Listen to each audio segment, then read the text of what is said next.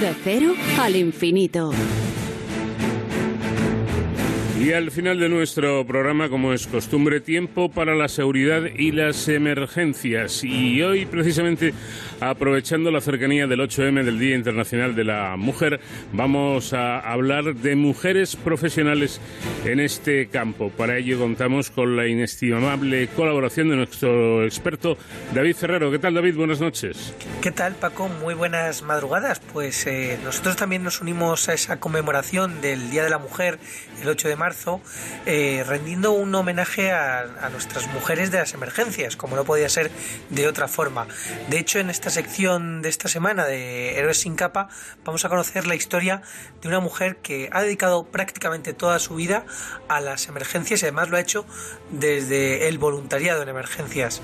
Eh, tenemos aquí ya con nosotros a Mariluz López. Buenas noches, Mariluz, y bienvenida. Gracias, buenas noches, David. Bueno, cuéntanos, ¿cómo empiezas tú en el mundo de las emergencias? Que creo que lo haces además desde muy joven. Pues sí, eh, yo empecé con 16 años eh, siendo voluntaria de protección civil. De hecho, abrimos la agrupación del pueblo en el que vivía y la pusimos en marcha. Y no sé, siempre he tenido esa vocación por ayudar a los demás y ayudar a mis, mis ciudadanos. Así que allí que me metí de cabeza. Bueno, con 16 años parece que tenías muy claro que te querías dedicar a esto de las emergencias. Pues, a ver, no sabía exactamente si las emergencias o podría ayudar a las demás. Y tuve la oportunidad de entrar en protección civil y bueno, pues ese fue el camino, pues, pues con la ambulancia, ayudando en los eventos del pueblo, eh, ayudando a los bomberos, porque allí no había ni bomberos nada cuando empezó todo esto, hace ya pues casi 30 años, o sea, una barbaridad. Y bueno, pues ahí me metí, la verdad que... Y ahí seguí, sigo durante muchos años, o sea que...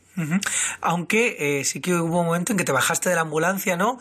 Y decidiste probar también otro, otro tipo de voluntariado, eh, además con, con unos amigos muy singulares eh, de cuatro patas.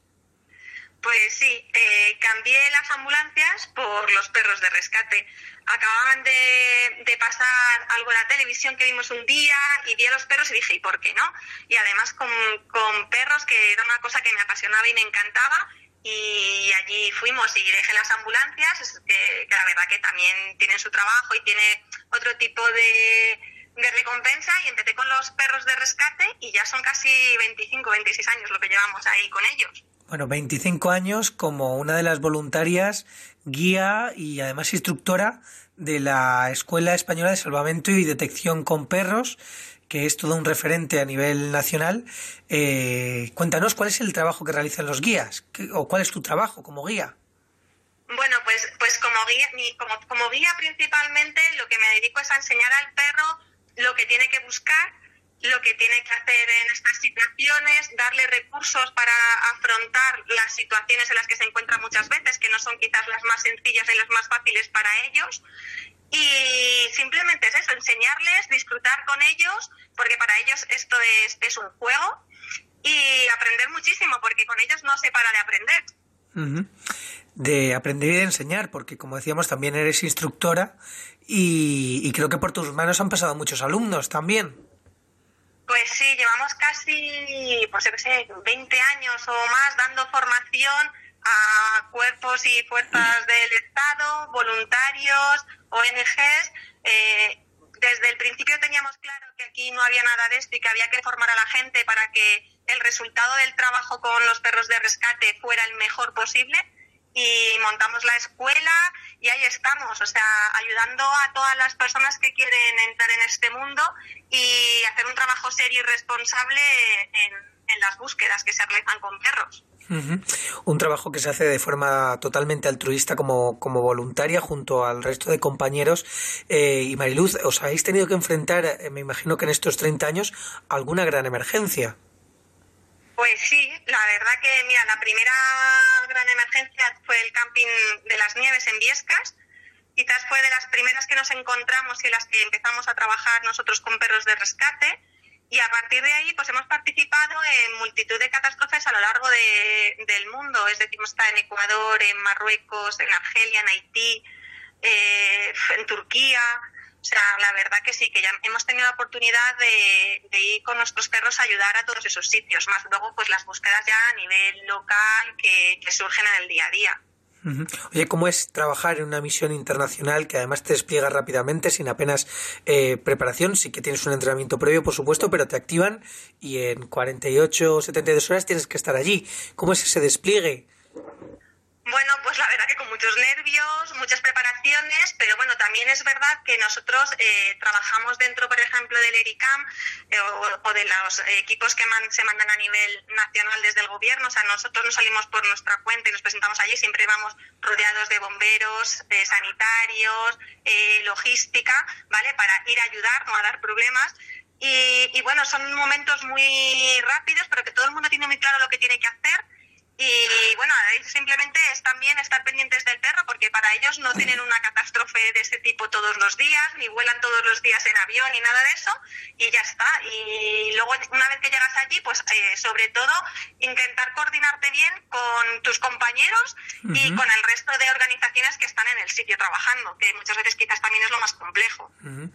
Eh, en el mundo del rescate, del sector del rescate, es un mundo muy masculinizado, ¿no? También por el, el tema de los cuerpos de bomberos y demás, donde casi todos son, son hombres. En un mundo muy masculinizado, eh, ¿tú cómo, cómo te has sentido como mujer eh, en el trabajo que, que has realizado? Pues mira, eh, como mujer siempre me he sentido bien porque creo que, que, lo importante es luchar por lo que quieres hacer y que te digan lo que te digan, tú tires para adelante y demuestres que eres capaz de hacerlo como cualquier otra persona, seas de un sexo o de otro.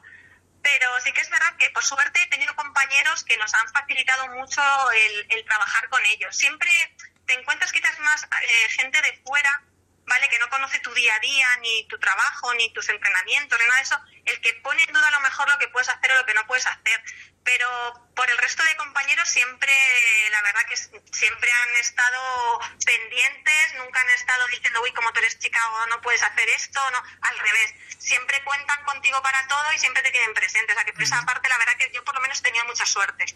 ¿Y algún mensaje que quieras dedicar a esas eh, jóvenes mujeres que están ahora empezando en el mundo de las emergencias?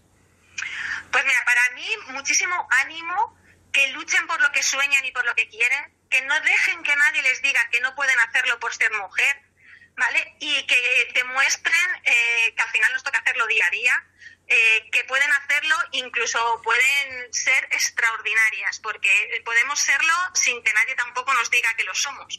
Ya lo sabemos y lo único que se necesita es constancia, esfuerzo y dedicación. ¿Sabes? Y en ese sentido yo creo que, que tienes que tirar para adelante y perseguir tus sueños. Pues desde luego que sí, Mariluz, y desde aquí todo nuestro reconocimiento y nuestro agradecimiento a todas las mujeres que se dedican al mundo de las emergencias, de la sanidad, en fin, todas esas mujeres que nos cuidan y que ven con nosotros junto a, tantos y tantos compañeros, nuestros héroes y heroínas sin, sin capa. Mariluz López, eh, una vida dedicada al voluntariado en emergencias, voluntaria y, y guía y formadora de la Escuela Española de Salvamento y Detección con Perros. Muchísimas gracias. Muchísimas gracias a ti por darnos voz eh, eh, para estas cosas y en estas situaciones que siempre hace falta y hay que seguir estando ahí presente todo lo que podamos. Desde luego que sí, todo lo que podamos aportar desde aquí, Paco, yo creo que, que, siempre estará en, nuestra, en nuestros pensamientos. Nosotros volvemos con Héroes sin capa aquí en De Cero al Infinito la semana que viene. Hasta entonces, ya saben, protéjanse.